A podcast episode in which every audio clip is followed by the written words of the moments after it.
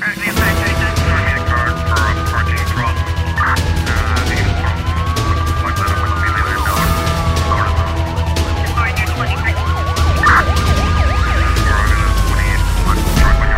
Inquérito exclui abusos e maus tratos das causas da morte do recruta Davidson Barros. A conclusão consta de um relatório de um dos inquéritos que investiga a causa da morte do recruta que faleceu uh, durante uma caminhada administrativa. A informação foi avançada pelo chefe de Estado-Maior das Forças Armadas em conferência de imprensa na cidade da Praia. Segundo António Monteiro, não foram estabelecidos quaisquer nexos de causalidade entre a morte do recruta e a ocorrência de abusos, excessos e ou maus tratos durante a preparação militar. Do conteúdo do relatório de autópsia médico-legal e já socializado na anterior conferência de imprensa, consta que a causa direta da morte do recruta Davidson da Silva Barros foi edema agudo pulmonar, causas intermédias falha no ventrículo esquerdo e miocardiopatia dilatada, tendo como causa básica a obesidade.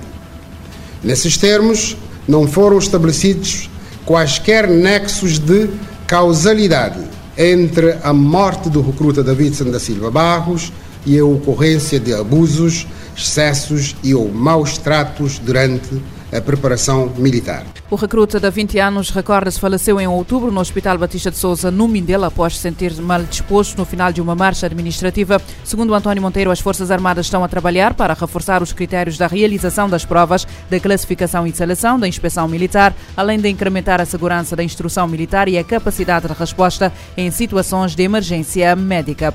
O Tribunal da Comarca da Brava condenou a 25 anos de prisão um homem de 26 anos acusado de agredir a facada o jovem Brice Mike, uh, Brice Mike, que faleceu no passado 14 de junho no Hospital do Fogo. Além de cumprir a pena de 25 anos na cadeia de São Martinho, na Ilha de Santiago, Walter Mendes, que foi condenado pelo crime de homicídio agravado movido por ciúmes, terá ainda que pagar aos familiares da vítima uma indemnização no valor de 1.500 contos e as custas do processo. O caso remonta a 5 de junho, quando o agressor encontrou a vítima no estabelecimento na localidade de Nossa Senhora do Monte e chamou para uma conversa em particular. De acordo com as testemunhas, Walter teria agredido a facada o jovem Brice, de 33 anos, e ainda o empurrou de uma parede com cerca de 5 metros, deixando-o inconsciente e em estado grave. A vítima foi transferida com urgência para o Hospital Regional Fogo e Brava, mas não resistiu aos ferimentos, acabou por falecer a 14 de junho. Cabo Verde registrou 315 novos casos de infecção por VIH, dados divulgados pela secretária executiva da CCS-SIDA. Segundo Celina Ferreira, até setembro foram realizados 23 mil uh, testes. As mulheres são a população mais afetada com VIH. Estamos numa situação de uma epidemia concentrada, de fraca prevalência na população geral, sexualmente ativa, de 15 a 49 anos, eh, que é estimada em 0,6% sendo as mulheres as mais afetadas, ou seja, 0,7%. É, todavia, nós temos uh, algumas populações uh, que consideramos prioritárias e chave, que são populações que têm a prevalência estimada 10 vezes mais do que na população geral. Nós temos uh, 315 casos novos diagnosticados em Cabo Verde, em todas as ilhas do, do país. A, a, estimação das populações que vivem com VIH são 4 mil. De acordo com Salina Ferreira, Cabo Verde registrou 315 novos casos de infecção por VIH, de acordo com os testes realizados até setembro deste ano.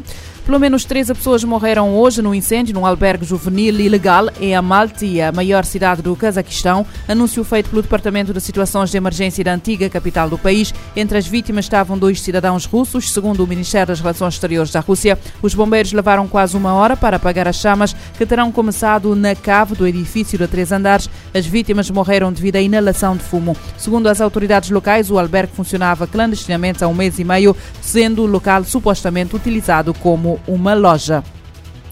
Mais de 30 pessoas morreram e 3 mil eh, ficaram desalojadas eh, nos últimos dias na sequência das chuvas intensas em Angola. O balanço ainda provisório foi apresentado pelo Serviço da Proteção Civil. Eh, Avelino Miguel com mais detalhes. As chuvas torrenciais continuam a assolar as várias regiões de Angola, tendo já causado nos últimos dias mais de três dezenas de mortos, segundo o último balanço provisório dos serviços de proteção civil. Segundo as autoridades, as chuvas danificaram infraestruturas sociais, econômicas e desalojaram mais de 3 mil pessoas.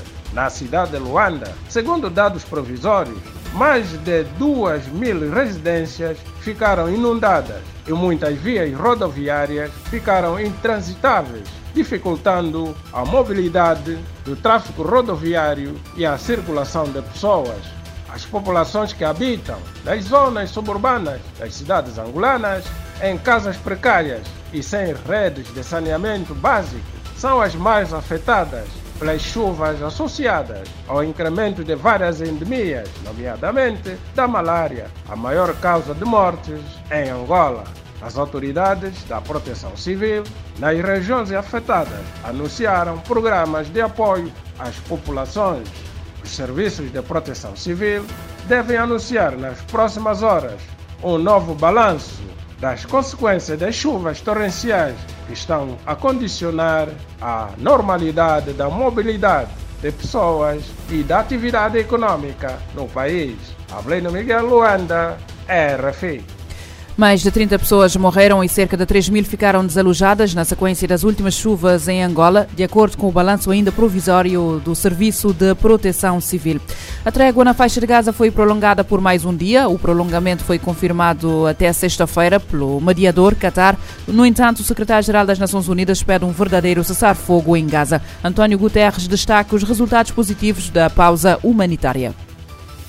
Em reunião do Conselho de Segurança sobre a crise Israel-Palestina nesta quarta-feira, o secretário-geral da ONU disse que nos últimos dias o povo dos territórios palestinos e de Israel finalmente viram um vislumbre de esperança e de humanidade em meio a tanta escuridão.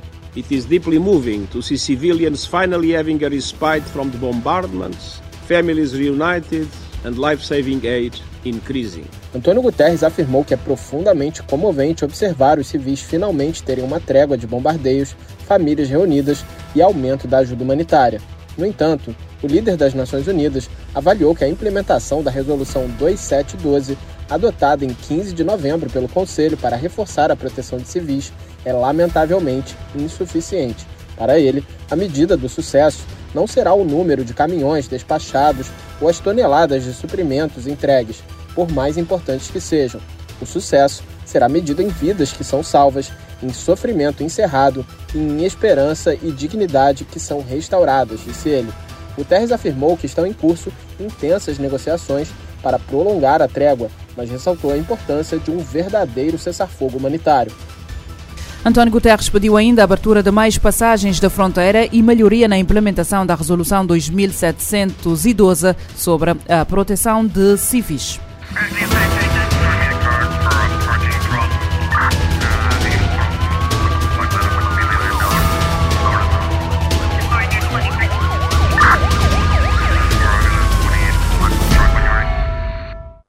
Pode ouvir e subscrever este programa em radiomorabeza.cv, no Spotify, Apple Podcasts, Amazon Music, Deezer e em todas as principais plataformas de podcast. SOS. A atualidade numa outra perspectiva. Emergência, polícia, justiça, investigação criminal, as grandes apreensões e as maiores investigações. O mundo como ele é. SOS. De segunda a sexta, às nove da manhã e às sete da tarde. SOS. Na Morabeza. Pode ouvir e subscrever este programa em radiomorabeza.cv, no Spotify, Apple Podcasts, Amazon Music, Deezer e em todas as principais plataformas de podcast.